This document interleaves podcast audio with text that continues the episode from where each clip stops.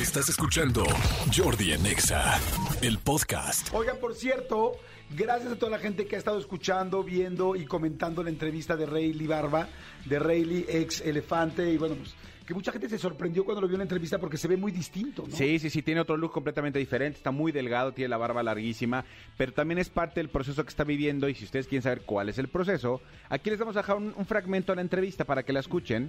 Sí, para que lo escuchen. Lo que pasa es, perdón, es que Rayleigh tuvo, bueno, mucha gente lo sabe y muchos otros no, tuvo problemas muy serios con el alcohol y, no sé, y con las drogas. Muy, bueno, creo que fue más el alcohol. ¿no? Sí, fue más el alcohol. Este, muy, muy serios. Entonces subió mucho de peso. El alcohol, acuérdense que es tremendo para el peso y tal. Entonces lo veíamos de cierta manera. Y después, ahora que, pues afortunadamente ya está limpio y no, no, no toma, no ha estado tomando, como dicen, solo por hoy, pues está muy flaco y está muy alto. Y entonces lo vieron y como, wow. Y habla bien cañón del alcohol y de si si se sentía más creativo, o sea, que solamente se sentía creativo cuando tomaba o no, y qué fue lo que pasó al final con eso, ¿no? Exactamente. Escuchen este, este fragmento y ahorita de regreso platicamos más porque la verdad es una de las entrevistas que a mí más me ha dejado en cuanto a todo el tema de, de- de- de- del alcohol y de todo eh, lo que puede suceder cuando abusas de cualquier cosa. Cualquier cosa en abuso es mala. Gurú. Gurú. Vamos a escucharla. Y yo ya quería dejar la banda, hermano. En ese momento, o sea, antes de empezar. Chan, chan, chan, chan. Ajá. Yo honestamente, Oigan, no. no. no, no, Yo regresando, regresando dije, yo, yo quiero, yo quiero vivir en España. O sea, esa experiencia para mí fue muy importante, para todos. Yo les dije, mudémonos a España. O sea, tenemos mucho más que ver musicalmente con lo que está pasando aquí que lo que está pasando en México. Entonces, yo tomé la decisión. De hecho, yo estaba a tres días de irme a vivir a España y de dejar Elefante para irme con mi mujer y con Rayleigh a, a vivir a Málaga. Porque yo quería que estudiara teatro. Tu mujer era. Beatriz. Beatriz, mi primera esposa. ¿Ella la conociste allá?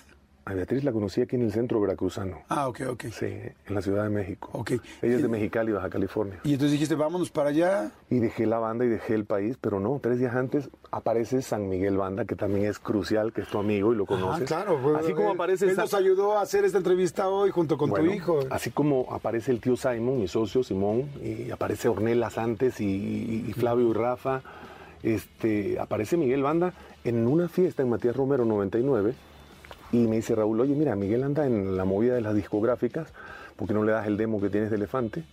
Y le digo, coño, es el único que tengo, los habíamos hecho a mano en serigrafía con mi prima Silvia, no lo olvido, Silvia Domínguez. Con ese logo ya que conocemos. Con el logo de... Exacto, Es como de el Miró. Miró, sí, sí, sí, que fue realmente inspirado Miró por ese viaje que hicimos allá. Ah, Nos por dimos eso una vuelta en. Barcelona. Ahora conecto todo. Ajá. Y entonces, pues este, se hizo esto y, y, bueno, yo le dije a Miguel, no sé, me, costó mucho darle el disco, le puse atrás, no sé por qué te estoy regalando una parte tan importante de mi vida, pero ahí te va, ya veremos, ¿no? Se la dejé.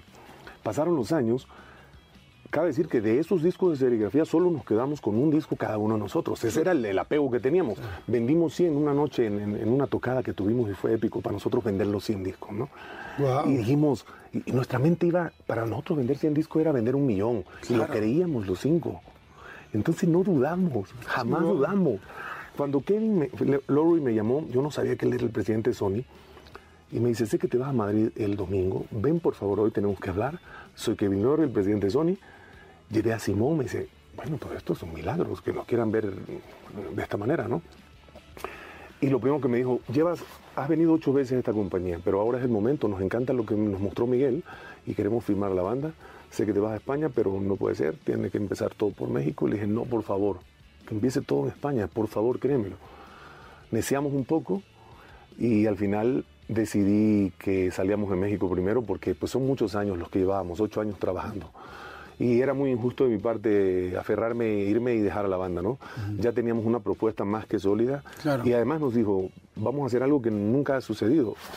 En tales días, en 18 días va a estar el tema en la radio. Y sale por contrato.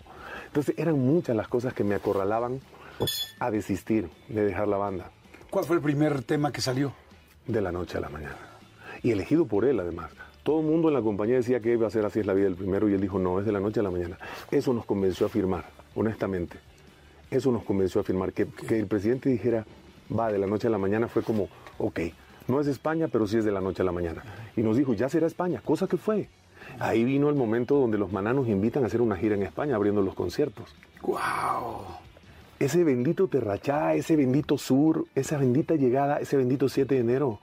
ni antes ni después.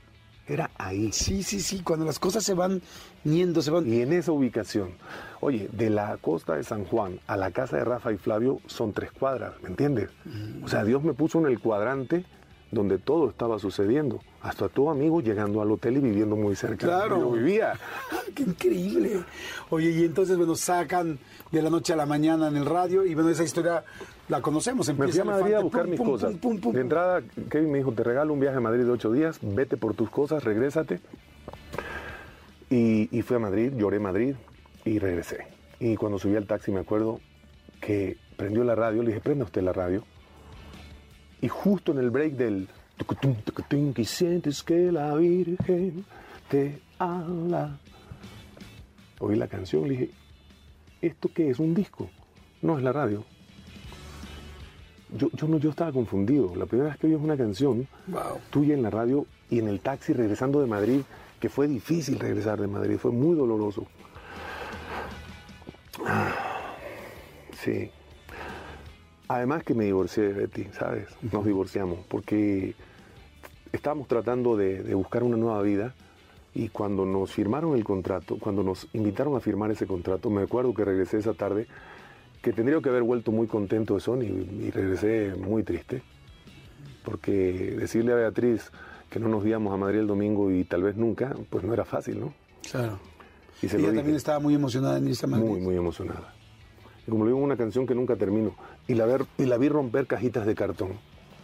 Se le nubló la esperanza y a Madrid nunca llegó. Pues bueno, este es solamente un pedacito de la entrevista este, de Rayleigh. Está buenísima, está en mi canal de YouTube. Pongan Jordi Rosado. O sea, métanse a YouTube. Y en YouTube le pones Jordi Rosado. El Jordi Rosado con Y, no con J, Jordi Rosado. Y ahí te va a salir el canal. El canal es un, uno que tiene una fotito mía en circulito con saco negro y playera blanca. Ahí le picas y ya. Y ahí puedes ver todas las entrevistas 100% gratis, completamente, lo que quieras. Si te suscribes, pues está padre porque te va avisando y así podemos hacer más entrevistas. Pero está muy buena esta, que la vayan a ver. En este momento láncense para allá, como dice Jordi, completamente gratis. Suscríbanse, nos ayuda mucho cuando se suscriben, porque les, les avisamos cuando salen este tipo de entrevistas y muchas más, y fragmentos y muchas cosas que subimos al canal.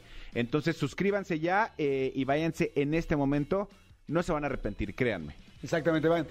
Escúchanos en vivo de lunes a viernes a las 10 de la mañana en Exa FM 104.9.